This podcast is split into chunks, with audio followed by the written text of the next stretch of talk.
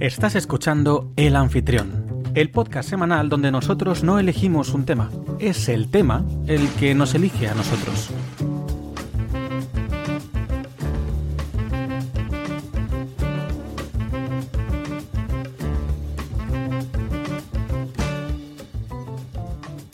Mi nombre es Rubén Gómez Amaya y soy quien te acompañará durante la próxima hora para que descubras conmigo qué sorpresas nos esperan hoy. Quinta temporada, episodio número 5. Si has llegado hasta aquí, probablemente haya sido porque ya nos conocías o porque te has equivocado. Sea cual sea la respuesta, tienes suerte de escucharnos. Por si no lo sabes, puedes encontrarnos en plataformas como Podimo, Spotify, Apple Podcasts, Google Podcasts, iBooks o Amazon Music, entre otros. Hoy tengo conmigo a Patricia González, subdirectora del programa y experta en quejas y reclamaciones. Jorge Pérez, editor y nuestro analista geek de confianza. Alejandro Rufus, nuestro community manager y cinéfilo empedernido. Equipo, bienvenidos. ¿Cómo estáis? Pensaba que ibas a decir equipo A. Vamos por el episodio Que 5. podría, que Tendrías que, podría. saberte ya la, la cabecera es como que va. cuadra, cuadra porque equipo A de anfitrión, ¿sabes? Bueno, vale, de acuerdo. Eh, es una forma de verlo. Por, por- de ahí viene, en verdad, el equipo A. No tiene nada que ver. Por supuesto. No, no, pues de, de ahí viene, de ahí viene. Bueno, ¿cómo estáis? Sobreviviendo.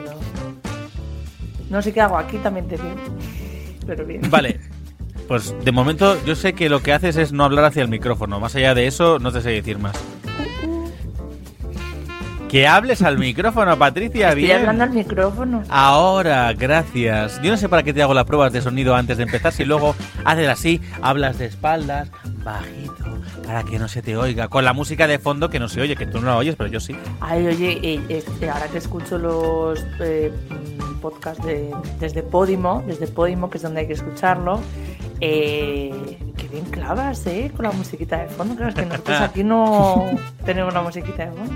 Lo hago, ya la tengo cogida al punto y, y mola. Es ahí la idea de. Bueno, chicos, vosotros cómo estáis rápido, que se acaba la música. Hay que hablar al micrófono, ¿no? Hola, Sobreviviendo y demás. Para la gente que esté viendo la pantalla, eh, Así estamos, os prometemos, os juramos que ese es Rufus, ¿de acuerdo? No estamos, es que es Rufus. Pero bueno, para demostrar que es. Rufus, vamos a empezar un poquito con el tema ya. Vamos a entrar de lleno a las recomendaciones. Eh, empieza Jorge. Jorge, cuéntanos. Pues yo vengo con unas pocas. Voy a ir como el otro día, de menos a más. Empiezo con una, pe- diría, película infantil, pero que la vi a mí me gustó un montón eh, el otro día, que fue eh, La Bruja Novata, que no la había visto nunca y me la enseñó, me la puso Natalia y me gustó un montonazo. Muy chula. O sea, tiene cosas muy, muy divertidas que no te esperas y que yo creo que actualmente ya con la parte creativa no, no tiran por ahí. Eh, lo segundo, el cómic de Gotham Luz de Gas, que es un cómic así pequeñito. Bueno, lo tengo por aquí, de estos que últimamente os estoy recomendando, que lo tenéis por 10 euros, que habla de, eh, es Batman la época victoriana y tiene dos historias. La primera que dibuja Mike Mignola, que es eh, Batman contra Jack el Destripador, un poco una investigación que realiza. Y la segunda, que es de Eduardo Barreto, el, el dibujante. Ambas están guionizadas por eh, Brian Augustin, es que tiene un nombre curiosillo, que Solo- es de la época por esa victoriana. ha merecido la pena escuchar esto. Sí, que sí, perdona. Y es Batman en la época victoriana, pero un poco cómo se desarrolla toda ya la parte de Gotham en esa época, cómo se va Me moviendo encanta. y es interesante. Batman en la época victoriana. Sí, sí, No, no, es una historia, Es- una historia muy interesante, ¿eh? Es, es Sí. de la línea que se llama Elseworlds. Mundos paralelos, ¿era? O algo Hombre, así. Desde luego, ¿En porque español? si Batman estaba ya en la época victoriana, cuando No, es, es eso, es como No, pero es- eh, en un mundo alternativo. En, en Marvel lo llaman los What If, los Easy. Sí. Entonces Sí. es como. en un mundo paralelo, ¿qué O os lo la- que ocurriría si Batman Claro. hubiera nacido en el mundo- en la época victoriana? Joder. Pues Me encanta. Sí. Batman victoriano. Lleva puntilla Está- en la es- capa. es- mm, lleva, lleva una chorreras. doble capa. Chorreras. sí. Lleva una doble capa, lleva Sí. una. Sí, ¿eh? Es, eh, Es muy, es muy curioso, es, es, algo así curioso y está muy chula la historia. Eh, sigo esta vez eh, una canción. Es una canción que yo llevaba escuchando un montón de tiempo, que me parece muy, muy chula, en plan de ritmo y tal. Luego lees la letra y no tiene nada que ver, da un poco de mal rollo. Que es eh, Em Up Kicks de Foster the People. Que, pues bueno, es eh, últimamente está saliendo mucho, mucho por un meme en concreto y yo he dicho, mm, ¿por qué está diciendo esto el meme si en verdad no la, canción es tranquilita, no sé qué? Y luego ya leo la letra y digo, ostras, Foster, eh, Pump, eh, Pump Up Kicks de Foster the People. Uf, Madre mía, ¿eh? Es que me lo pronuncias de una manera que me lo pones ponla, cabrón. Ponla que a meterla en la lista de... No, no, es que por eso le he preguntado. Ya, ya la estoy metiendo, ya la estoy metiendo. Vale, ya tenemos en el anfitrión eh, Pues luego, lee, luego lee la, la, Luego lee la letra. Vale, eh, quiero continuar Pumped con... Up Kicks, Pumped Up Kicks de Foster the People. Es que es como de, sí, musical de series, ¿eh? Ayer, perdona, perdona que te, cortemos, es que justo ayer estuvimos Patri y yo con una amiga nuestra, con Andrea, y entonces surgió las películas de High School Musical, y entonces yo dije, también tienes que ver la serie, High School Musical, The Musical, The Series. Y entonces es, que es muy gracioso, es un título muy gracioso. High School Musical, The Musical, The Series, temporada 1, High School Musical, The Musical, The Series, temporada 2, High School Musical, The Musical, The Series, temporada 3, y High School Musical, The Musical, The Series, temporada 4. Perdona, ya está. Sigue. lenguas. Totalmente. Yo voy a tener que hacer de esos. Eh, luego que eh, desde el 8 de octubre está en Madrid el Festival del Jazz hasta el 30 de noviembre para cualquiera que quiera mirar un montón de conciertos y demás. La gran mayoría que he visto son gratuitos, pero bueno, hay un montón de cosas para quien quiera. Yo ya he quedado para uno. Qué cabrón. Anda que, me ahí ya...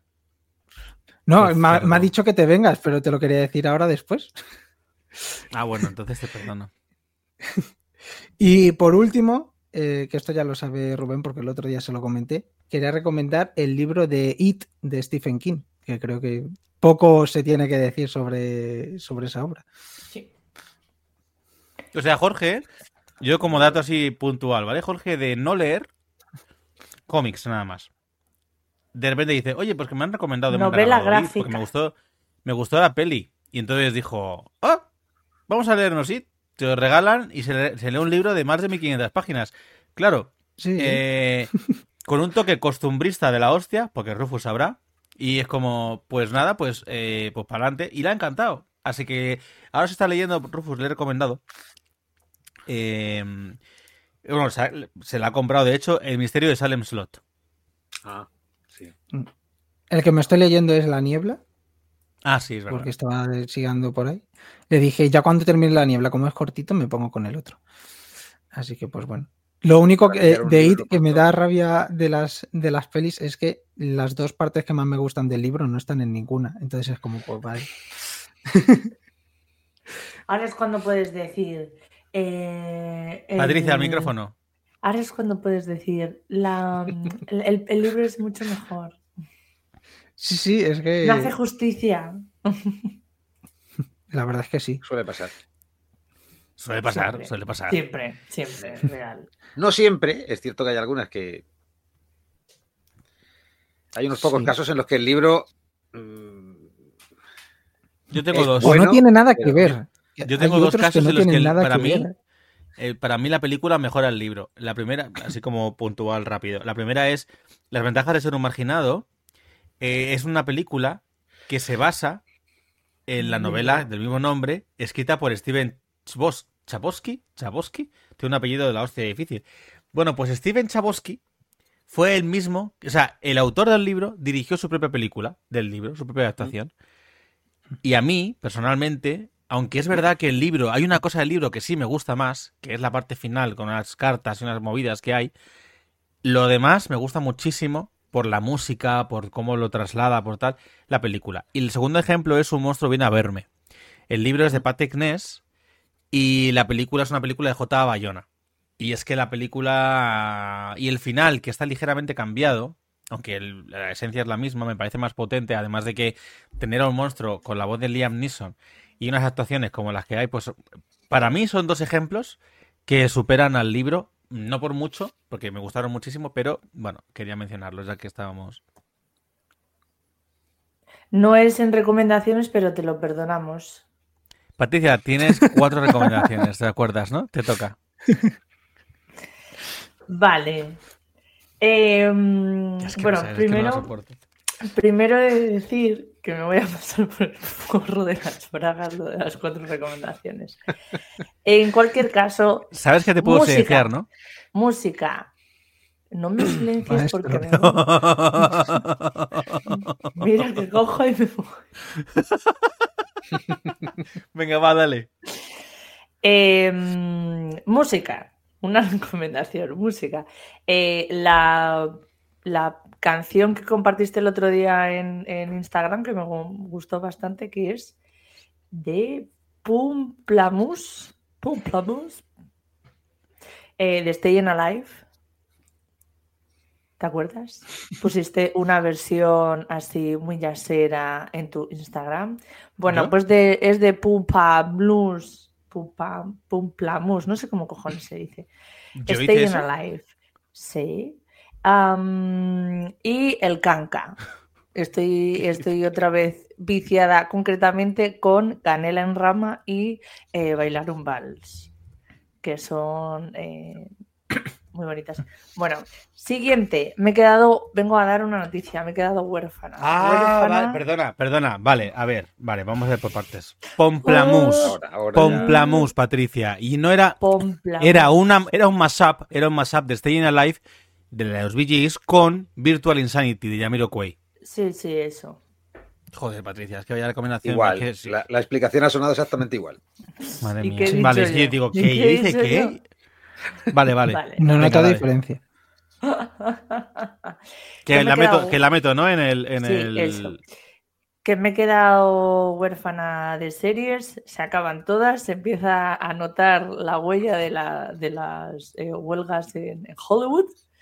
Y... Luego te digo 20. Claro, es que. Joder. Sí, no, no, de hecho, eh, o sea, estoy a punto de ponerme a escuchar recomendaciones de las antiguas porque como no, no los apunto, eh, pues, pues eso, que ahora estoy huérfana. Así que nada, vaya, vaya Shonda Rhimes haciendo las suyas, vaya final de Estación 19 y Anatomía de Grey de Infarto. Eh, os recuerdo que vamos por la eh, eh, edición número 19, estoy esperando la 20 como agua de mayo. O sea, no puedo más y con todo esto de los retrasos justificadísimos, porque hay que mejorar las condiciones de los trabajadores, eso siempre, pero me jode un poquito que va a tener que esperar un año. Ahora, y ha terminado de las dos series igual, en plan, con un personaje importante de la trama haciéndole una RCP, hija puta. O sea, por favor, un poquito de ciencia. Eh, también he acabado la, la de This Is Us, preciosa. He de confesar que para lo lacrimógena que es, el capítulo final es el que menos he llorado. O sea, increíble. Es que ya estabas Em, acostumbrada, entonces. Sí, es como que, bueno, eh, también se ha acabado, eh, que yo pensaba, digo, pondrán el postre, porque el, en Just Like That, el- el- los últimos episodios era primer como entrante, primer plato, y yo pensaba, vendrá el postre. Pues no viene el postre. Que, que Just Like That se quedó ahí como una cosa que pensaba que yo venía el, yo que venía el postre y no viene el postre, han acabado así la serie, vaya truño de segunda temporada, también te digo. Eh, y me he devorado ya solo asesinatos en el edificio. Re, re, re, re- recomendadísima. Final increíble. Y ahora otra vez a esperar. ¿Cuánto? No sabemos. Hasta el jueves, ¿Cómo que hasta el jueves? que se estrena la caída de la casa Aser. Ah, bueno, ya, pero solo asesinatos en el edificio no. Es que ahora, luego yo, yo para acordarte. Ahora me he puesto con, con la de mm, sex, sex, sex, sex, Sex Education. Sex Education. Eso, pero vamos, que estando de baja me va a durar dos días.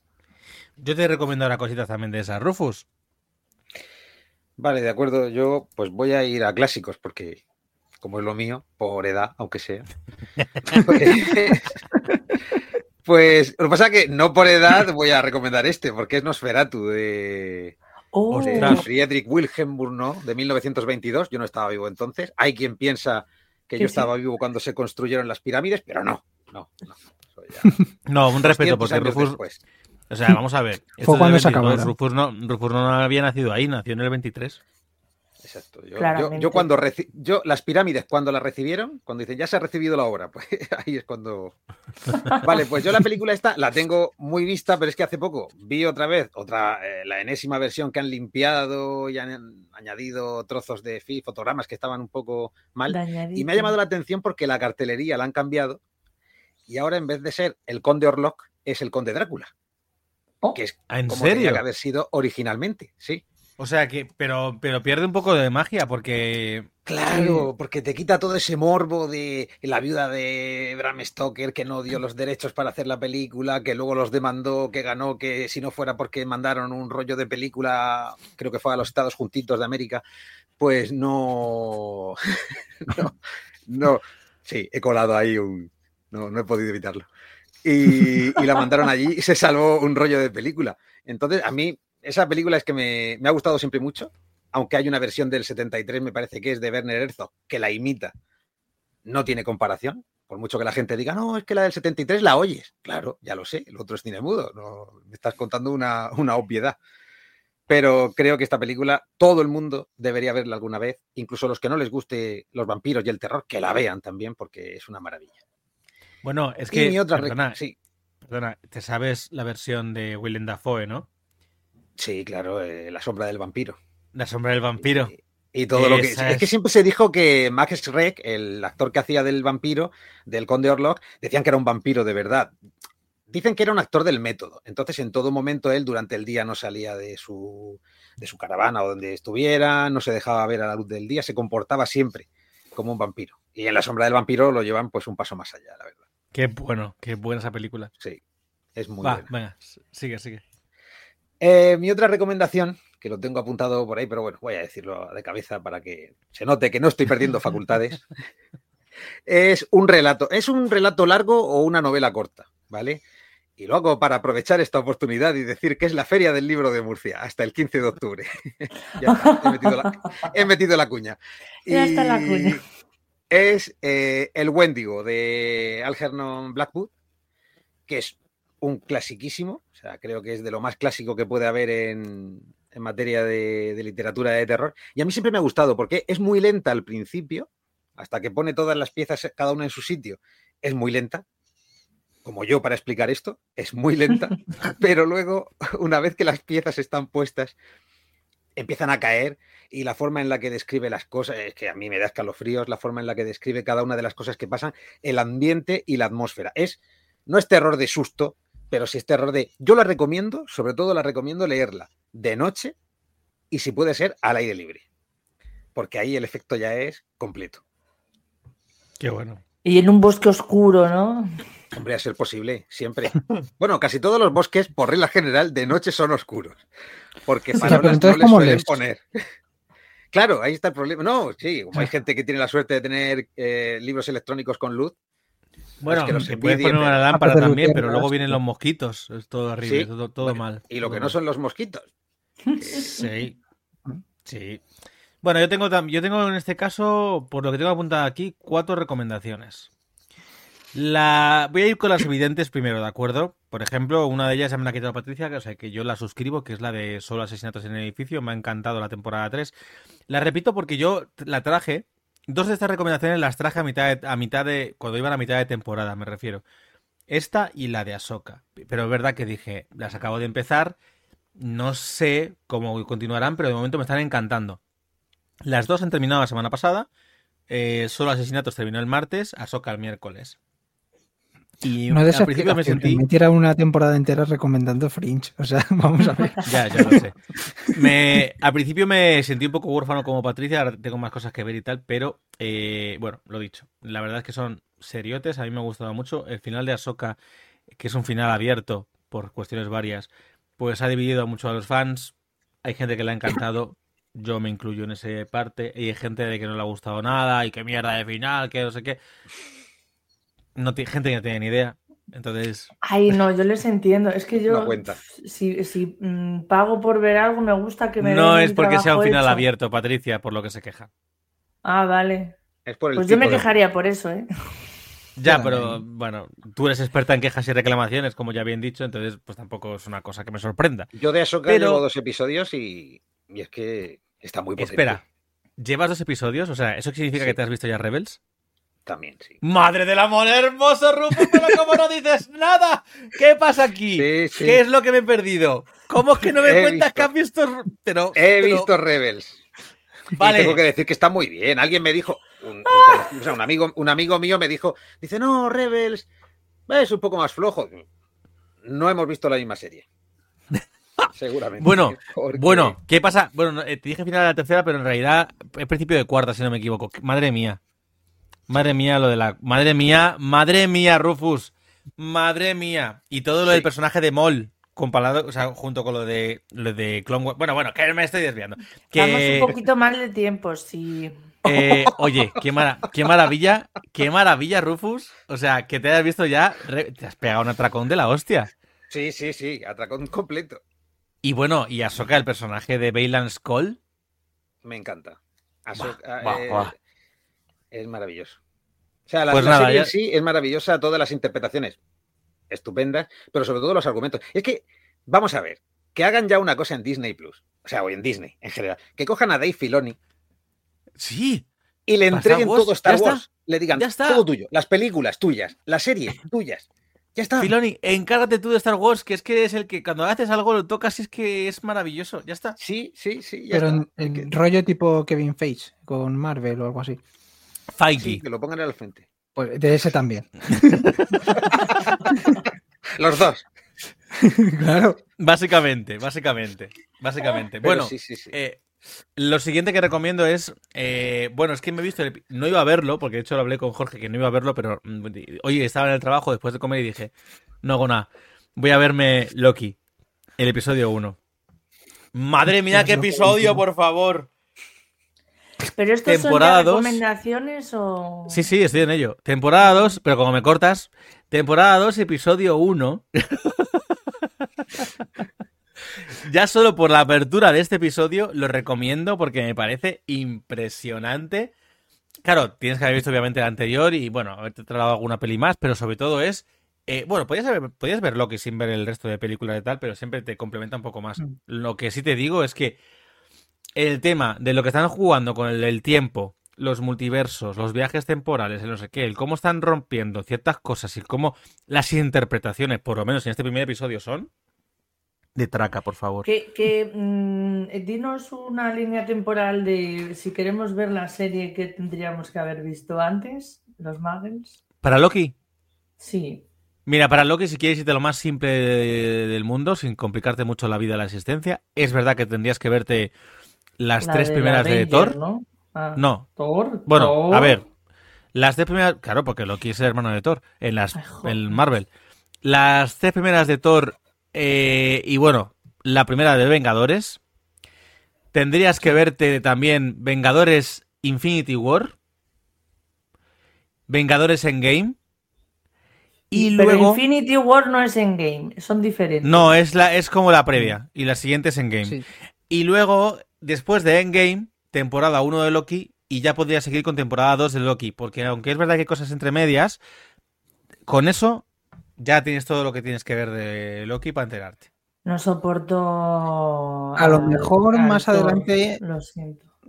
A lo mejor más adelante sí hace falta que hayas visto alguna, pero no tiene pinta. Porque no sé cómo va a avanzar la serie. Pero, pero lo, ideal es que te veas toda la saga de, de Vengadores, ¿no? No. La, la- la del árbol y es, ¿no? ¿Sabes? No, te acabo de decir que no. Vengadores 1, Vengadores 3 y 4, Es que tengo Thor 1, mucho Thor con 3, esas porque la Thor 2 películas. puedes, Thor 2 puedes, Es que no, Thor 2 malo no de puedes saltarla. Como te has visto Thor 1, todo- Thor 2, Thor 3 y luego ya Loki. Bueno, Vale. que a lo que voy. Que luego dices que no tienes tiempo para nada. Eh, Loki la recomiendo. Y ya por último, recomiendo. Es que creo bueno, que me va a eh, caer bien Loki. Hay una cosa, hay una cosa, si te gustaría, hay una Sí. cosa que no que no he dicho, pero lo recomiendo también mucho, que en la tercera temporada de Solo, Solo asesinatos en el edificio han metido la trama de un musical. Entonces, no es que sea una temporada musical, pero es una temporada con canciones musicales. Y Patricia Y sabe que estoy... ya, y a Rubén ya le ha... fa- O sea, porque una serie que le gusta más meter un musical de por medio, pues está como... Eh, estoy escuchando todo el puto día las canciones del musical, que son cuatro, ¿eh? que no tiene más. Bueno, pues me tienen completamente enganchado y las recomiendo. Eh, Creatures of the Night, Which of the Piglet Triplet Did It, creo que es el título de otra. Luego, Look for the Light y eh, mm, la última es For the Sake of a Child. ¿Vale? Están las cuatro en la lista ya de, de, de Play- Playlist. Y ya es- ahora sí, por último, hay una película en ¿Eres- Netflix. Eres un Oliver Pat- Patnam, soy un poco un poquito Oliver Patnam, sí, un soy un Oliver poquito, Putnam, o sea. soy un poquito, soy un poquito showman como Oliver Patnam, hay que reconocerlo. Bueno, sigamos. Sigamos, no me interrumpas. Eh, lo siguiente y último ya es una película de Netflix, una película china llamada, bueno, a ver, lo- la, la han traducido como Mi boda con un fantasma, ¿vale?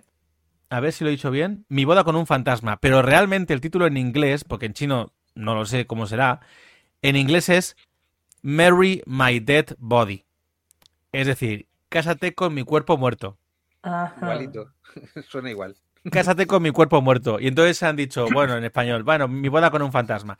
Sí, porque lo de. Es que. Básicamente coge un poco eh, tradiciones chinas como las de, bueno, un fallecido para que se case con una persona, no sé qué tal, y al parecer, cosa que yo no sabía, se ha, se ha legalizado hace relativamente poco, entiendo yo que un año, dos años, vete a saber, el matrimonio homosexual en China, cosa que antes no estaba y, y se debió de legalizar. Entonces hacen una película... Bueno, o eso, o es ficción y lo cuentan para que, los, para que sea así. Pero me- me- yo entiendo que es que ha pasado. Entonces, bueno, Es que yo me acuerdo de que en la última de Star Wars censuraron cosas en. Sí, China pero yo qué sé, mismo, en una China, ver. en una China en la que es legal el matrimonio homosexual, mm, ya sea real o, o de la película, pues en esta China ficticia hay un policía, un policía muy guaperas, no sé qué tal, que es un poli que es muy egoísta, muy ambicioso, muy tal, y es un hetero básico, un poco homófobo. Y por cuestiones varias, eh, una abuela muy tierna, que su nieto ha fallecido tras un accidente de tráfico en el que muere atropellado, le eh, pone un sobre rojo como que es una especie de bendición espiritual y tal, en la que si alguien coge el sobre rojo, se verá obligado, obligado, obligado, obligado a casarse con la persona fallecida en un- una ceremonia tal, en la que se supone que el espíritu le traerá buena suerte. Bueno, pues el chico este, tras una cosa policial, el policía coge un sobre rojo que es esto. La abuela, ah, te tienes que casar y si no te van a pasar desgracias. Y el otro, déjame vieja. Bueno, pues se empiezan a pasar una desgracia tras otra hasta que se casa. Y no cuento más. No cuento más. Estoy Pues esta película, Pero, esta eh, o película- sea, esta película que tiene, que por cierto, los efectos Ah, especiales, recuerda a la novia. Los efectos especiales son a veces estrambóticos, o sea, de reírte, de decir, bueno, es que estoy viendo este coche volando, que se ve que es un poquito, sí, que se ve que es eh, un ordenador mal hecho, o unos tubos así de, ce- de ce- cemento que caen que son mal hechos, pero te hace gracia. Y sin embargo, la historia, pues está graciosa, el protagonista, el poli, eh, me ha flipado cómo actúa, aparte de lo bueno que está, que se le ve el culeto, está muy bien eso. Pero sobre todo, yo con el final he llorado mucho. Me he emocionado bastante, la verdad. Lo que no ha No, llegado me Patrick, parece-. Me parece potente, ¿eh? O sea que yo esta película no esperaba recomendarla, pensaba que iba a ser un poco más divertimento absurdo y poco más. Y debo reconocer que me ha, me ha gustado mucho. Creo, creo que por lo que estoy leyendo, es que no me queda muy claro, pero creo que sí que en 2019, por lo que estoy leyendo, eh, se legalizó. Pues mira. Ole. Bueno, pues ya serían las recomendaciones. Entonces, el episodio de hoy es un episodio especial, en cierto sentido. No es un especial como tal, pero es algo especial. ¿Por qué? Porque hoy, en vez de traer temas normales, lo que vamos a hacer es hacer una previa de nuestro especial de Halloween. Haremos dos previas. La primera es esta semana, la siguiente semana será la segunda. Hoy vamos a hablar sin, yo, no he- yo ni lo he pensado mucho, ni he querido deciros que lo penséis vosotros demasiado. Pero bueno, los oyentes que nos escuchen también les invito a que si les apetece, de hecho dejaré una pregunta. Por si no lo sabéis, por cierto, desde Spotify yo pongo siempre preguntas que podéis responder en la propia aplicación. Así que luego las puedo leer las respuestas. Alguna vez me pondré a leerlas. El caso, que, mm, que desde Spotify os haré la pregunta que voy a lanzar hoy aquí. Que es que, ¿por qué el miedo mola? ¿Por qué pasar miedo mola? ¿Qué es lo que hace que sea interesante o divertido o atractivo que pasemos miedo? ¿Y qué cosas nos recomendáis, o nosotros mismos recomendamos ahora, para pasar miedo y al mismo tiempo pasárnoslo bien? Adelante, os doy paso. Y Patricia, no me hagas como que no te gusta nada porque algo sí que te gustará. Es que no lo entiendo. O sea, no lo entiendo. Yo me cago. ¿Quieres pasar miedo? Vete a Gaza. O sea, sí. ¿Sabes que mm, te recuerdo una serie llamada La maldición de Hill House? Sí. Ve- Ver solo me gusta esa. Ya está. Ah, ¿y Blind Manor no te gusta? No, la saga, la saga. Hombre, Ay, pues misa, de, me, misa, me falta la de misa de medianoche. Misa de medianoche, tienes que vértela, correcto. Yo. Midnight. también. Rufus, Rufus, tú has visto Misa de medianoche, ¿no? No. ¡Otro tonto! ¿Qué os pasa? No la ha visto nadie. O sea, de verdad, me tenéis hasta los cojones. O sea, yo todo el No, rato. no la publicitaron. ¿Qué Yo todo el rato. Bueno, Misa de medianoche, cómo me gustó y tal. ¿La habéis visto? No. Pero, vale, bueno, eh, Misa de medianoche, ¿la has visto? No. ¿Cuál es esa? Pero, pero, ¿qué os pasa? Que no la, no la publicitaron. Yo te lo estoy Sé cuál es, pero no. ¿Cómo que no la editar? Mira. Eh, Yo he visto alguna. Bueno, broma, no digo nada. No, no he llegado a verla. Jorge, ¿has visto aparte del primer episodio alguno más? Eh, voy por la mitad del segundo. O sea, te puedo decir Vale. una cosa muy rara que me ha pasado cuando lo estaba viendo y digo, "Uy, qué, qué raro es esto, pero ya está. Que ¿Qué es? O sea, a ver, es que es simplemente una vista eh, como de águila, literal, como que se fuera moviendo, como si fuera un dron que Ah. Y he dicho, ostras, esto es raro, no sé qué, pero Bueno, a mí me está explica. molando un montón por lo que justo hemos dicho al principio, por el tema costumbrista, de cómo se está moviendo todo en, en- en un pueblecito que es una isla. Y cómo eh, la gente que sale eh, es gente que se cuenta quién es. No es lo típico de algunas películas de es eh, personaje secundario A y personaje secundario B, sino que aquí todos tienen como un, un motivo de estar, un motivo de ser, les ha ocurrido algo, vienen de un sitio, eh, en la ambientación me está encantando, o sea, es, es un poco, yo por ejemplo, si ya vamos con el tema, eso es una de las cosas que más me gusta de las cosas de, de las temáticas de terror, la ambientación que me da todo lo que hay alrededor, o sea, meterme en un sitio, pues eso, que sea antiguo, que es un pueblo, que está...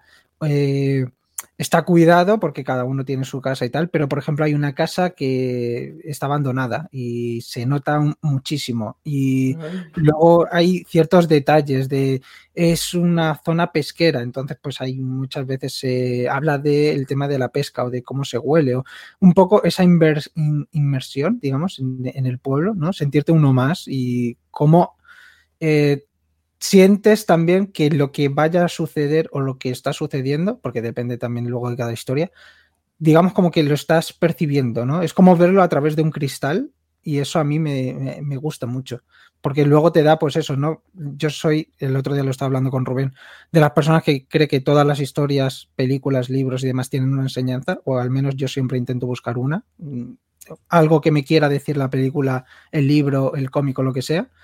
Y a mí, por ejemplo, las películas de terror siempre tienen algo que me, que me atrapa de ahí. Yo, eh, Rufus, ¿tú has, tú has leído El misterio de Salem Slot? No. Vale, es que es el típico libro que si no sabéis de qué va, se lo decía a Jorge, si no sabéis de qué va, no recomiendo que lo busquéis, sino que lo descubráis. No sé si Rufus es muy fan o no de Stephen King, la verdad. Sí, mucho. Pues eh, El misterio de Salem Slot es la segunda novela que escribió Stephen King, o la segunda que publicó. Después de Carrie. Y, y debo decir, hice un vídeo, de hecho, en su día en Instagram, en el que hice un paralelismo entre el misterio de Salem Slot y mm, Midnight Mass, Misa de Medianoche. Porque ambas comparten. Mira, Misa de Medianoche claramente es una historia que no, es la misma que la de El misterio de Salem Slot, pero claramente bebe de Stephen King y yo creo que específicamente de esa novela. Por lo que se llama como el concepto monstruo, lo que hablamos yo lo hablaba con Jorge el otro día. El monstruo puede ser desde un monstruo literal, un hombre lobo, un vampiro como Nosferatu, o Frankenstein, pero también puede ser eh, un slasher y entonces es el asesino en serie, el monstruo. O puede ser eh, el concepto de la avaricia humana. O puede ser, o sea, el monstruo en las historias de terror o fantástico puede ser algo literal o metafórico. En este caso, el monstruo, digamos, el concepto monstruo de tanto la novela como... Es que no quiero dar detalles para no dar pistas, ¿no? Tanto de la novela como de la serie, en el momento en que veas una o leas una, sabrás de qué va a ir la otra. Es el mismo. Pero es muy guay porque no te lo cuentan hasta la mitad de la historia. Y entonces, durante la primera mitad, lo que te están haciendo es presentarte misterios, intrigas. Jorge ha visto varias, no recuerdo si eran peces o gaviotas, pero lo de la playa o el rollo de lo que se ve por los arbustos o tal. Jorge habló de Midnight Mass, el primer episodio, cómo termina. Eh, lo de que, es no son ninguno de los dos, entonces yo estoy como... ¿No era gaviotas o, peces? ¿No eran...? No, lo, que, se queda en la playa. Lo que se queda en la playa. Eh, son gatos. Ah, gatos, es verdad. Buah, es que hace mucho no la veía. O sea, para, para poneros en contexto, eh, el, primer episodio termina con que eh, un, personaje sale y dice, ¿qué es eso? Se acerca y es lo típico de que la marea ha traído algo y algunas veces es un pez, no sé qué. Pues es toda la orilla de la playa son gatos muertos. Pues es que Salem Slot y el pueblo de el pueblo que es una isla pesquera, ni siquiera es un pueblo pesquero, es una isla, o sea, están aislados una isla pesquera, eh, mm. eh, juegan con el hecho de que es un pueblo aislado a muchos kilómetros de lo demás, pequeño, en el que todo el mundo se conoce, eh, tanto el pesquero como Salem Slot. La comunidad ha sufrido una serie de, infortunios que les ha tocado. la religión está muy presente, por motivos varios, y son diferentes. El concepto monstruo es el mismo y se descubre a la mitad a partir de que se descubre el concepto monstruo, cambia el ritmo de la novela y entonces ya cambia también el objetivo de la misma. Normalmente hay un objetivo general que, hacia el que va una novela, una historia. Digo novela, pero una historia. Va hacia un objetivo y entonces eso cambia. Eso en terror, y aquí lo enlazo, en terror se hace mucho o se puede hacer más, mejor dicho. El decir, en historias, hablo de historias, ¿vale?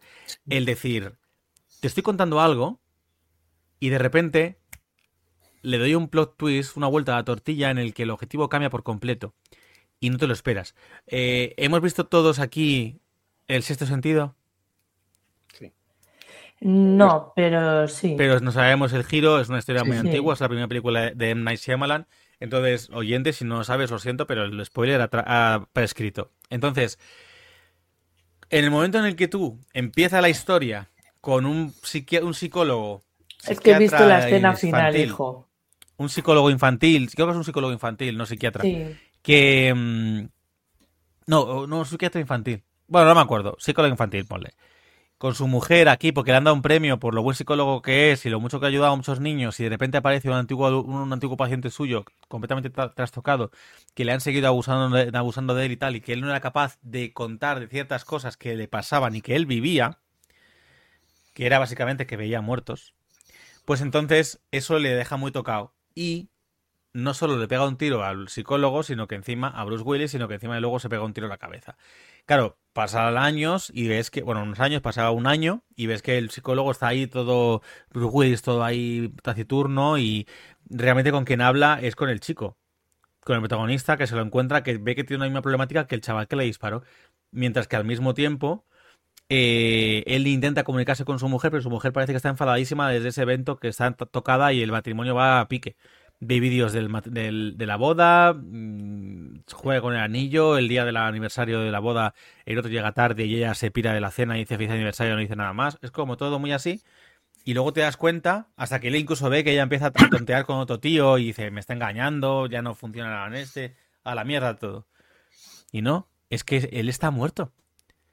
Y como el niño es el único que le ve, es el único con el que habla con él. Y entonces toda la historia gira, cambia. Claro. Todo el enfoque que estábamos teniendo de la historia. Bien, bueno. Patricia, en ocasiones ven muertos. Claro que digo, ¿qué, qué dices? Eh, entonces todo, ese, ca- todo ese, ca- ese enfoque cambia de golpe. Y dices, me acabas de cambiar toda la película.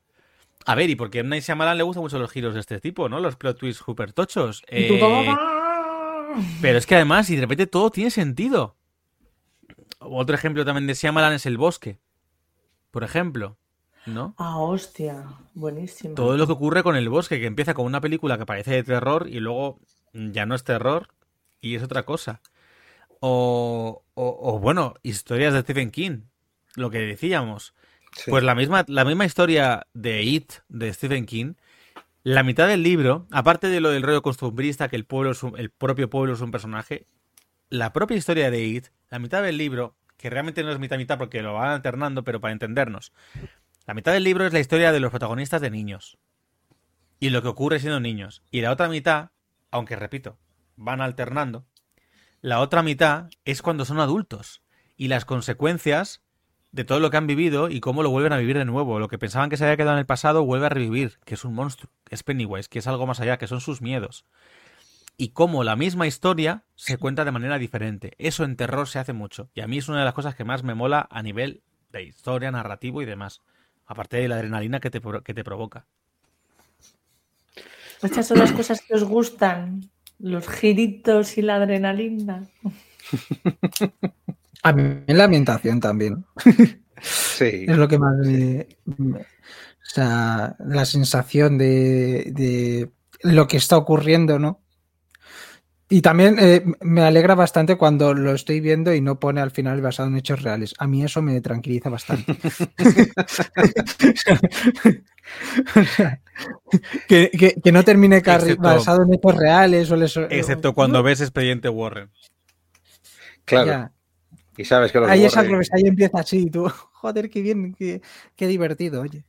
O Verónica, No, versión española. Sí. que cuando Bueno. acaba la película te empiezan a enseñar A mí- eh, imágenes de archivo y dices, Con lo de Verónica tengo cosas ahí. Entonces, ¿Rufus iba a decir algo? No, no, iba a decir que a mí el- el- todo esto del terror me, siempre me llama la atención, pero yo por aportar el punto de vista psicológico de la situación, siempre me ha llamado mucho porque yo creo que el miedo, en general, ya no solo con ficción, sino el miedo en general. A mí me gusta mucho el miedo. O sea, el, el- el sentirlo, la verdad es que a mí me cuesta sentir terror. O sea, a mí asustarme en las películas de terror me cuesta mucho trabajo. Porque parece que, sí, sobre todo los sobresaltos. A mí me gustan las películas en las que el terror es de tensión. Terror psicológico, de que te mantiene en tensión nerviosa todo el rato. Porque el de, el de susto, el de darme sobresaltos, me- no sé si es que me lo veo venir. eh, hace poco vi, por ejemplo, eh, La Monja 2. Y, y uno de los grandes, una de las grandes decepciones que tenía era que daba la impresión que digo, mira, están dando a entender que nos van a dar un susto, no nos lo van a dar, vendrá después. Cuando menos, no, no. Ya, Todos los pero- sustos pero que se nota que vienen, al final hay Viene. como planos muy claves, en, o sea, en cuanto a, a- a cine, hay planos muy claves de Ya, pero. aquí viene. pero no, pero a ver, la forma de tratamiento. de-. Claro, la forma de tratamiento de una buena película de terror. Si vas a meter jumpscares, que son estos momentos de susto porque subes el volumen, porque haces un golpe, porque haces tal. Eh, que son cosas que se usan mucho, por ejemplo, en, en juegos como las escape rooms de, de terror, que lo hablábamos Sí. eh, fuera, muchas veces fuera de antena y tal. A mí me encantan, ¿no? Pero es verdad que se usan en momentos en los que. Además es diferente, porque en una escape room de terror, tú estás tan metida o metido en la situación que Claro. ya no eres capaz de vislumbrar. Cuando estás dentro de la película, no eres capaz de vislumbrar los momentos en los que va a venir un jumpscare. Para ti, todo momento va a ser un jumpscare.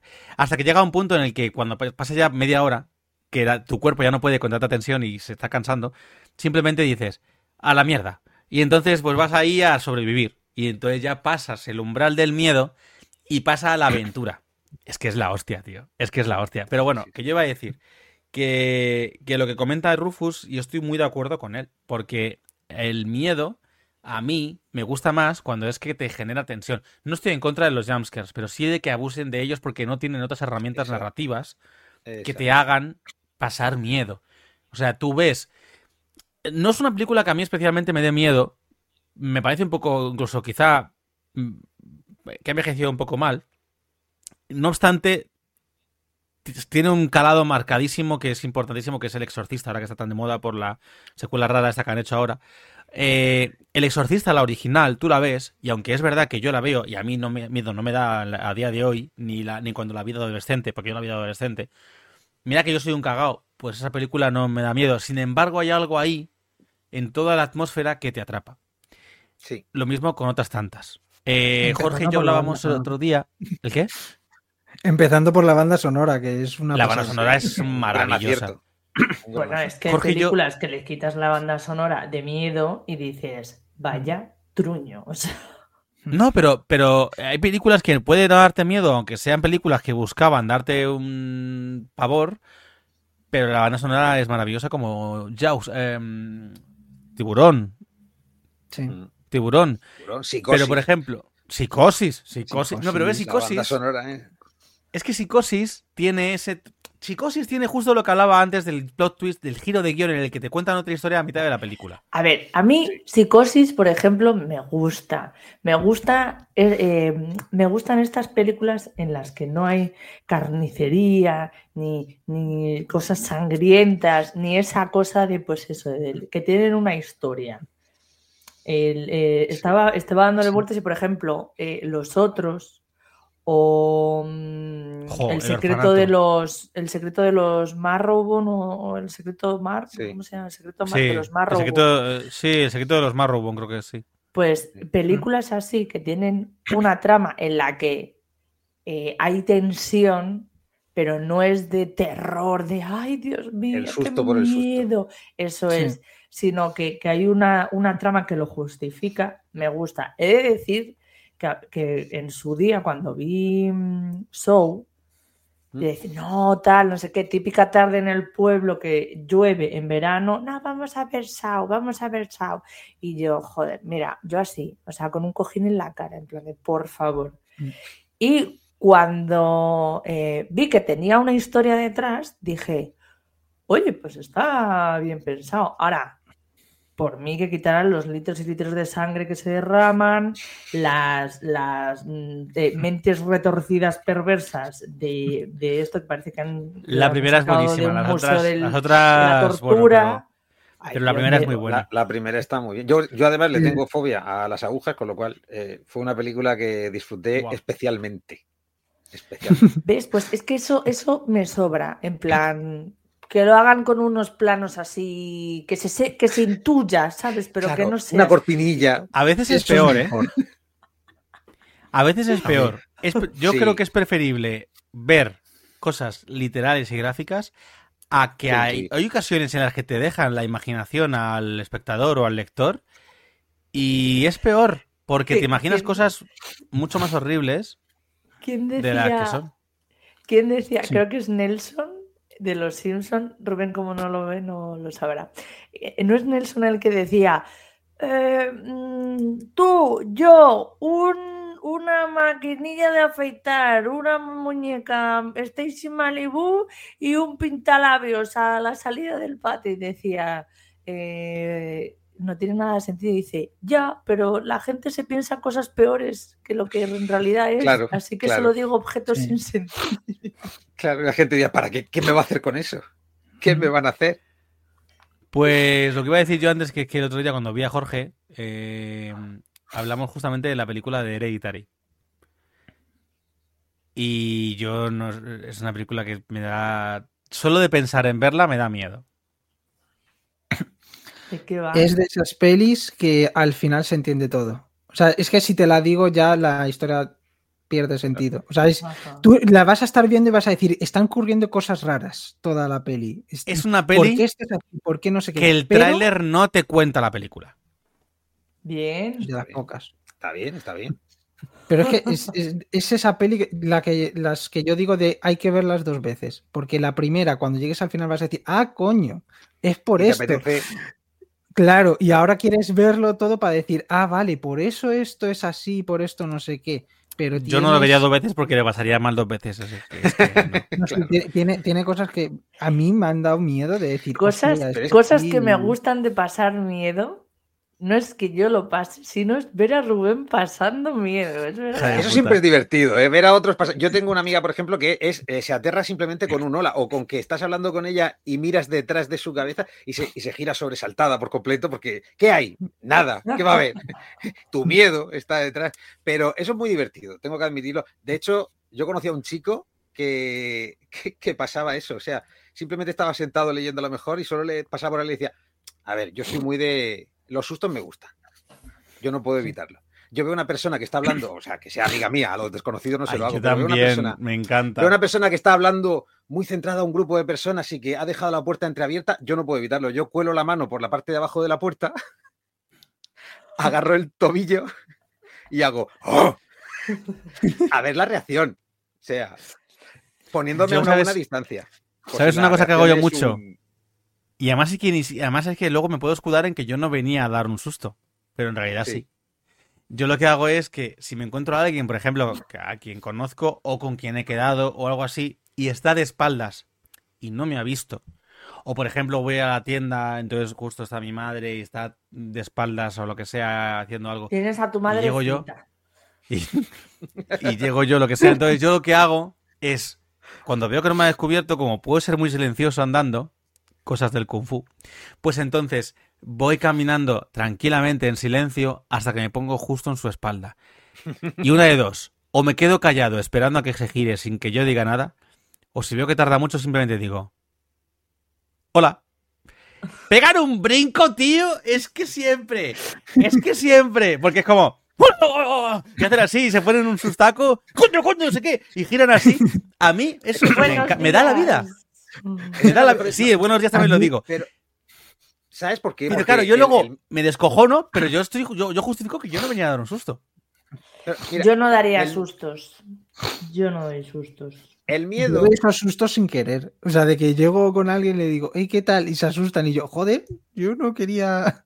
Eso también me pasa, pero, o sea, es que yo también soy muy silenciosa y luego como estoy, me, me concentro mucho y me meto ahí en el mood, también Luis involuntariamente me pega muchos sustos y me dice, ¿sabes que vives con otra persona? Y yo, sí. Y ahí, pues, Luis, aparte de conmigo. ¿Qué iba a decir de, de- El miedo. Iba a decir algo. Sí, cierto, El iba a decir algo.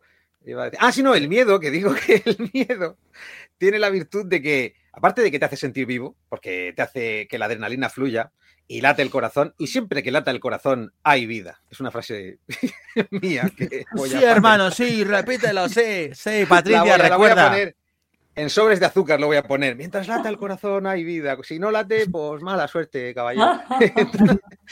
¿Qué pasa? Que Es, es lo Es que tiene la gente, que, que una vez se ha muerto, que, no, que antes no se morían y ahora se mueren, ¿sabes? Claro, Como- se está muriendo gente que no se haya muerto nunca. Esa, pero- esa, esa, esa. Pero es cierto otra cosa, y es que eh, te descubres a ti mismo cuando tienes el miedo, pero cuando sufres miedo a solas. Cuando estás en un cine viendo una película de terror, aunque te sobresaltes, luego viene el jiji, el jaja, y está gritado más, está gritado menos, es otra cosa. Pero, por ejemplo, en las salas de escape de terror, hay un momento en el que te separan. Sí, la prueba de valor. Claro. Y ahí La es donde prueba de valor. El terror de verdad, porque tienes que ir. Bueno, también hay que decir que yo en mi caso, por ejemplo, tengo la experiencia de una sala en la que nos, mm, en una de las partes íbamos dos, un amigo y yo, fuimos a eso en concreto, y yo por motivos médicos eh, de corazón no puedo correr. Claro, digamos que salió algo que nos perseguía. De mi amigo lo... Yo miré y de mi amigo ya no se veía ni el rastro. Yo busqué a mi amigo, no había amigo. Claro, yo andé deprisa, pero no corrí. Posiblemente el- la persona que tenía que meternos el susto se lo tomó un poco mal, pero un poco bastante mal. Porque, con perdón de la expresión, pero después cuando terminó todo me dijo, menudo pase de modelos me has hecho, cabrón. Así de claro, porque claro, él iba, que me cogía y yo iba. Si voy a Tú morir. tranquilo que llego, que llego. Pero yo creo que en esos momentos descubres cuál es el, miedo y cómo reaccionas realmente ante el miedo, cuando estás solo. Que sepas que yo lo descubro con o sin gente. O sea, yo soy, yo soy de los que en el pasaje del terror del, del parque de atracciones, por ejemplo, o sitios del estilo, bueno, o en una escape room, yo soy de los que cuando me recibo un susto, yo voy muy tenso, yo voy muy tenso. Y cuando, pero me gusta, ¿eh? Pero voy muy tenso. Y cuando mm, recibo un susto, lo que hago es hacer así. Y entonces cojo a alguien de escudo humano y lo pongo delante. Y entonces lo pongo así para, para que se lo coman a él. Es como que, ¡que te jodan! Y mi amigo. ¡Vete a la mierda, toma! Y entonces como, yo lo lanzo. Hubo una vez, por ejemplo, en una escape room en la que estábamos varios y entonces de pronto del miedo se apagaron las luces. Eh, era una cabaña oscura y entonces entró un cerdo con una motosierra. No voy a poner el contexto de que estábamos viviendo. Entonces yo simplemente cogí a alguien, a quien tenía más cerca, me puse en una esquina de la cabaña y le puse al delante. Y Sabia me reacción. escondí. Sabia reacción. Hubo otra en la que me tocó hacer una prueba de valor.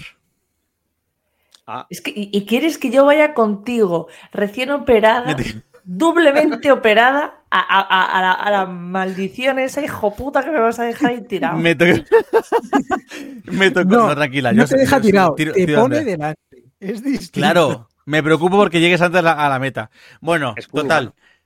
Que ya después de esta, yo. A ver, a ver, a ver. El instinto de supervivencia. Mira, por ejemplo, estoy- estábamos viendo It. Yo esto lo cuento siempre. Estábamos viendo It, la, de, los- de las nuevas, It parte 1. Fui a verla, mi fuimos a verla mi madre y yo. Mi madre no se asusta con nada, en realidad, se asusta muy poca cosa. Y menos cuando yo estoy detrás y la hago nola. Pero me entiendes, ¿no? En la de miedo y tal no se asusta. Y estaba yo a su derecha y una pareja a su izquierda. Estaba la chica, eh, creo, el chico, no me acuerdo. Total, que en los sustos yo estaba así, como amarrucado, ahí así cerca, ¿no? Así como cerquica. Y, pero no me llegaba a cogerla, simplemente estaba cerquita. Y de repente había algún susto y yo hacía... Y pegaba así como un brinco. Mi madre de repente se descojonaba en medio del cine y luego me contó que es que los sustos que yo, que yo pegaba un brinco eran justo, claro, normalmente es normal, ¿no? Pero el mismo tipo de brinco en el mismo momento exacto que la persona que tenía justamente al lado. Entonces ella tenía como un estéreo de... y se descojonaba viva. Entonces imagínate en medio del cine viendo eh, It, una risa. Ja, ja, ja. Y yo, mamá, cállate. Entonces ya luego me contaba que era por el estéreo de los sustos. Pues es que yo a mí me da igual, yo no me la risa nerviosa después, yo, yo, yo sigo tenso, pero me lo paso bien en realidad. claro. No, y si tienes a alguien a mano que te proteja poniéndolo delante, Sí, mejor. No, sí, sí, yo que se muera esa persona, yo la lanzo y salgo corriendo.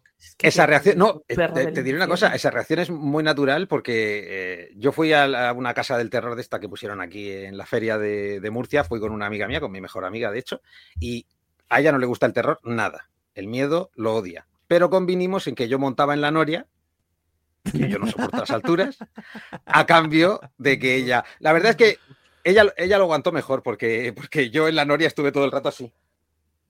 No podía mirar. Y ella, mira, mira, se ha parado en lo más alto.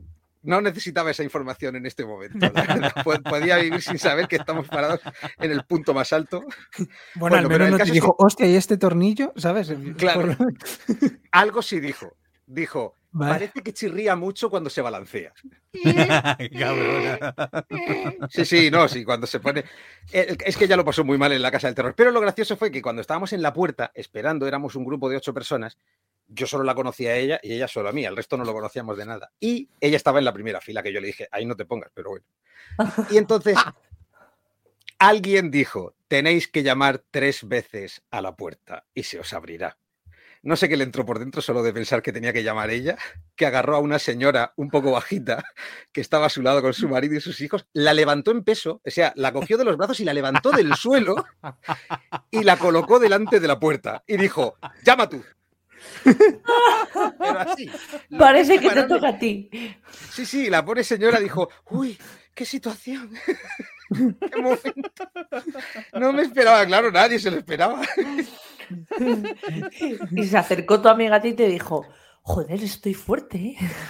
Bueno, mira, yo para terminar, para en terminar, porque tenemos que terminar, sí, sí os diré no me, hay una cosa que yo de mí que no entiendo, porque, por ejemplo, en una situación real en la que, en la vida, que te ha puesto momentos en los que gente que te ha querido atracar o momentos tensos en los que puedes tener algún problema, clientes que pueden dar miedo.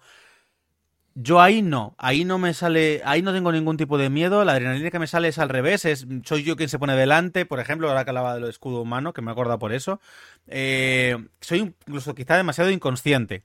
No sé hasta qué punto es porque no asimilo que puede ser realmente peligroso o porque me sale el querer, el que me preocupa menos mi integridad física o, tal que la de los demás. Y entonces en ese momento, en el mundo real, me sale más el lanzarme. Pero es verdad que en los momentos de... Em, ni siquiera algo sobrenatural, porque puede ser, repito, eh, una esta de terror de un slasher o... Pero me refiero a algo en lo que ya es ficticio, en lo que estoy dentro de una de un de un... miedo controlado sabes claro algo en lo que claro algo en lo que eh, hay un hay un consenso hay un hay un convenio hay algo que dices esto es una convención que me salía. Cuando hay una convención dice yo ahí realmente el miedo es como que lo dejo salir lo dejas fluir bajar las defensas sí eso es porque es verdad que parece que no las bajo al revés pero sí que las bajo y es que es verdad que quizá en esos momentos reales cuando pasa me quedo con una sensación extraña en la que luego pienso, joder, uf, qué tensión, o qué tal, o qué no sé qué, y, me da la bajona de la adrenalina que sí que he sufrido, ¿no? Y que he vivido. Pero en el momento. Por eso, por eso creo que disfruto tanto de esos momentos de terror ficticio, en los que vivo cosas que. En día a día no se deja fluir. Vivo cosas que realmente me hacen salir de mi zona de confort, pero desde una seguridad en mi subconsciente que me permite disfrutarlas. Dentro de que efectivamente es pasar miedo, pero me lo paso bien pasando sufriendo miedo. No sé, conclusión vuestra y cerramos. yo al revés. Eh, creo que yo no, lo, creo que yo no lo paso bien porque traslado la ficción a la realidad y eso es un problema. Dicho esto, em, puede que sí haya un, bueno, no voy a decir terror, miedo, voy a decir las películas de intriga sí puede que eso no es miedo. alguna cosa por eso, pero, pero los otros que consideramos ¿Eh? ¿Eh? ¿Eh? El, misterio de Hill House este cómo lo consideramos eso es terror sí eso sí puede que haya algún tipo de terror que me guste sí, al igual que te puede gustar el terror y no te puede, no te tiene por qué gustar todos los tipos de terror, horror y miedo. O sea, es que decir que no te gusta el terror, para mí, ¿eh? intriga terrorífica. Es como... A ver, no es exactamente eso porque me, podríais corregir con esto, pero decir que no te gusta el terror es como decir que no te gusta la música. A ver, en realidad sería más bien como decir no me gusta el pop, porque es un género al final. Pero hay pop que te gustará, pop que no, porque hay muy diferencias en pop. O country que te gustará, country que no, música clásica que te gustará, música clásica que no. Pues el terror es lo mismo, igual que cualquier género. No todas las, las novelas policíacas son igual de buenas que las de Agatha Christie. Y no todas las de Agatha Christie son buenas. Te pongo como ejemplo tú que eres muy fan de, de Agatha Christie. Vas a leer novelas de Christie que son infumables. Y algunas son maravillosas y es que te rompen el orto. Pero no quiere decir que no te guste el género. Quiere decir que hay de todos los tipos. Y lo que dice Jorge tiene razón. Entonces yo creo que debes darle más oportunidad al miedo. A este miedo controlado en el que llegará un punto en el que tú puedas parar y decir, hasta aquí. Ay, es que, si es que el problema no lo tengo viéndolo, el problema viene después. Eso es que lo ha hecho bien, la parte psicológica que te ha dejado. Claro. Venga, Jorge, tus dos cosas y luego Rufus.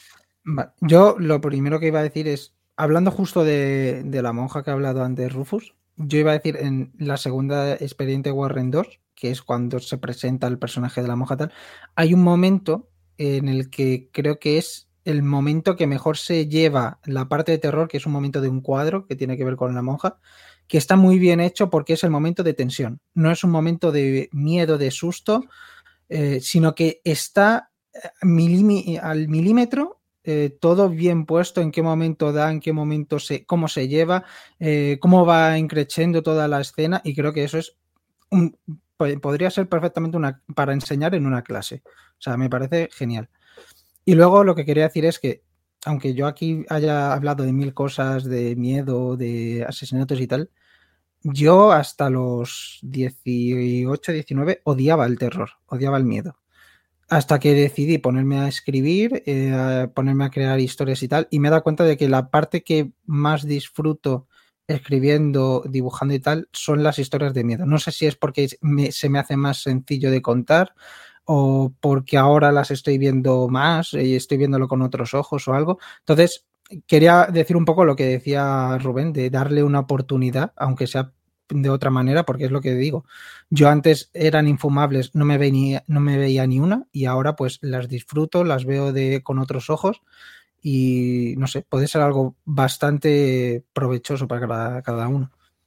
Porque el miedo es de lo más primario, nos conecta con una parte de nosotros mismos que a veces no queremos eh, saber o conocer o conectar y sin embargo está ahí.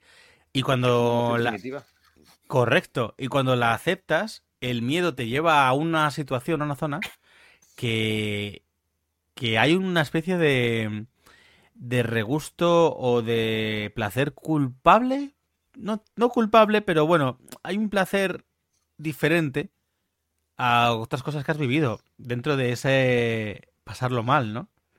Entonces, no sé, tiene un toque que yo entiendo la gente que diga, no, no, yo me niego, me niego, que esto me da miedo y no me gusta el miedo. Pero creo que, aunque entiendo que de dónde viene eso, como Patricia, por ejemplo, creo que no es, pero creo que no es correcto que no, me refiero, que no es real. Y te pongo ejemplos como cosas que tú has visto y de miedo las has vivido. O sea, dime, por ejemplo, y vuelvo a poner el ejemplo de Hill House porque es el más claro que sí que da miedo, la escena en la que, que es un plano secuencia, los hermanos en el entierro, y los hermanos y el padre en el entierro de la persona fallecida. No voy a decir quién, por si acaso tal. Todo eso es un plano secuencia, pasando del presente al pasado, contando la historia de cuando son niños con la madre ese, ese, ese, que no tiene realmente, tiene dos o tres jumpscares, porque los tiene, pero son realmente toda la tensión, el moverte de tal, el ver un plano al fondo de no sé qué, hacer tal, ese plano es maravilloso. yo la serie la veo por la mañana, de hecho la serie me la vi en la playa, a pleno sol, haciendo así con el móvil porque no veía bien todas estas, me cago, me cago, y aún así, luego llego a mi casa y digo, Ay Dios, ¿a qué viene? Bueno, Profos.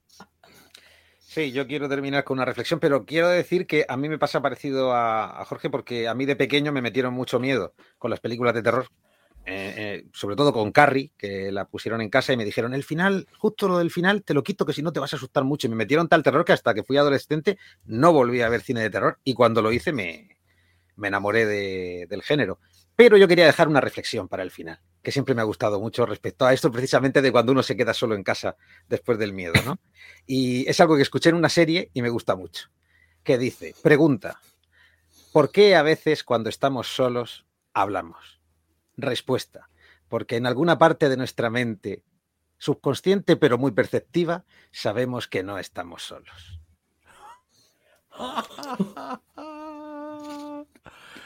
Gran final. Pues vamos a pasar a la sección de Jorge. Con esto cerramos. Nada que añadir. Creo que es un muy buen cierre. Mm. al por qué mola pasar miedo. Eh, Jorge, ya digo que Rufus y Patty no han visto tu sección, yo sí, así que nada, solo como adelanto. También lo diré aquí en antena, como te he dicho en privado, que enhorabuena, creo que hay un salto de calidad guay. Enhorabuena porque me gusta mucho. Espero que esta gente lo vea pronto. Y oyente, si lo escuchas también te vale, pero si lo ves lo puedes ver desde Spotify, ¿vale? Aún así, puedes escucharlo todo desde Podimo o cualquier otra plataforma que se puede consumir igualmente. Y nada, pasamos directamente a tu sección, ¿no? Sí, yo espero que este sí me gustaría que lo escucharan todos, que hay gente que ya ahora quitará el episodio de tal, pero sí me gustaría que lo escucharan porque es un poco la evolución que tiene la parte del cómic y la parte de los libros, ¿no? De lo que mucha gente entiende por miedo a lo que cómo se ha llevado y cómo lo percibo. Sobre todo en ciertos años, es verdad. Sobre en cierta época y ciertos autores. Pero bueno, dicho esto, sin adelantar nada más, dentro vídeo.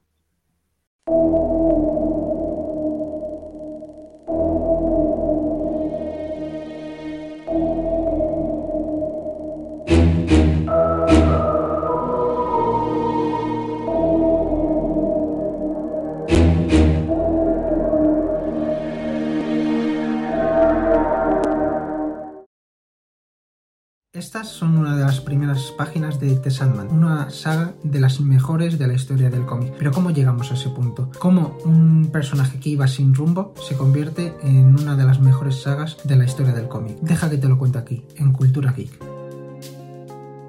Pero para saberlo bien tenemos que viajar a los años 80, concretamente en Estados Unidos. Allá estamos bajo la influencia del Comic Code. Más adelante, en siguientes Cultura Geek, hablaré en profundidad del Comic Code. Pero así resumidamente, el Comic Code es un logotipo que se pone en las portadas de los cómics que provocan que los padres sepan que lo que están leyendo sus hijos es apto para ellos, ya que no tienen ningún tipo de contenido para adultos. Esto provocaba que algunas obras de terror, algunas obras que antes habían sido bastante grandes, bajaran muchísimo en ventas y algunas incluso llegaran a desaparecer. Es por ello que la editorial DC decidió relanzar alguna de sus obras, pero para ello necesitaba sangre fresca. Por ello que se fijaron en algunos autores que no son eh, nativamente de Estados Unidos. Es aquí cuando ocurre la invasión británica. Aquí algunos autores de la talla de Grant Morrison, Mark Millar o Garth Ennis cruzan el charco para trabajar en DC. Pero yo me quiero centrar en dos, sobre todo por el ámbito del terror. El primero de ellos, Neil Gaiman, conocido mundialmente por hacer obras como American Gods o Coraline a Neil Gaiman le dan la misión de relanzar The Sandman, una serie que estaba pasando por unos números realmente bajos. Ahí lo que él decide es cambiar el atuendo de Morfeo y pasa de ser un personaje más monstruoso, con una máscara y demás, a ser un personaje más gótico. Otro cambio también muy llamativo es en la forma de ser de muerte, que pasa de ser la muerte que nosotros tenemos conceptualmente a ser un personaje bastante más juvenil y alegre. Esta serie de cambios hizo que la propia historia se hiciera más eh, oscura, se convirtiera más gótica, fuera más terrorífica, pero a la misma vez hablara de temas tan profundos como qué significa ser humano, la propia muerte, la propia vida, los sueños y qué hay detrás de todo esto. Es una obra que el 10 de 10 se le queda bastante corto. Como os he dicho, aquí vengo a hablar de dos autores, y el siguiente es Alan Moore. Alan Moore venía de realizar Miracleman y crear junto con David Lloyd V de Vendetta en Inglaterra. Por lo tanto, al llegar a Estados Unidos, lo que le mandan es relanzar Something. Something es la historia de Alex Holland, un científico que al explotar su laboratorio cae en un pantano y se convierte la criatura que lo habita. No quiero contar más sobre la historia porque tiene un montón de giros que le gustarían al mismísimo Hitchcock. La historia habla de terror, pero no un terror sobre miedos y sustos, un terror que va desde lo sexual, desde las criaturas, desde la pasión y distintos puntos eh, de vista sobre el sexo, el desenfreno por este, el tema de enfermedades de transmisión sexual o cosas tan actuales como puede ser la menstruación femenina. Es una historia revolucionaria y que nadie debería dejar pasar. Ambas historias que os he comentado hoy las podéis encontrar encontrar en una edición coleccionista que ronda más o menos toda sobre unos 100 euros y luego en ediciones eh, que están divididas por capítulos en estas DC Pocket que hablé en el anterior programa de Cultura Geek. Solamente me queda preguntar, ¿vosotros conocíais estas sagas? Hasta aquí el episodio de hoy. Oyentes, si no lo haces, te invito a que sigas nuestras cuentas de Instagram y TikTok, arroba podcast. Allí publicaremos todos los episodios según vayan saliendo, así como novedades y los momentos más recatables de cada uno de ellos. Seguidnos, dadnos amor y si queréis nos dais vuestro dinero que tampoco nos vamos a quejar. ¿Cómo? Pues sin pagar un solo céntimo, únicamente haciendo algo tan sencillo como escucharlos a través de Podimo, tu plataforma de podcast favorita, donde nos pagan por ser escuchados. ¿A quiénes, aparte de a mí? Pues a mis increíbles colaboradores. Rufus, muchísimas gracias por venirte hoy también con nosotros muchas y aterradoras gracias a ti. eh, Jorge, gracias también a ti por venir con nosotros y por tu sección. Nada, gracias a ti, que hoy me lo he pasado realmente bien. Y incluso se me ha hecho demasiado corto. Pues que sepas que nos hemos alargado bastante hoy también. ¿eh? Patricia, muchas gracias. Muchas de nada. Ya el que viene ya me resarciré, no os preocupéis. conseguiré que te guste el terror, que lo sepas. Pero bueno, oyente, muchísimas gracias por dedicarnos tu valioso tiempo durante este rato. Nos vemos la semana que viene en El Anfitrión, porque nosotros no elegimos un tema. Es el tema el que nos elige a nosotros.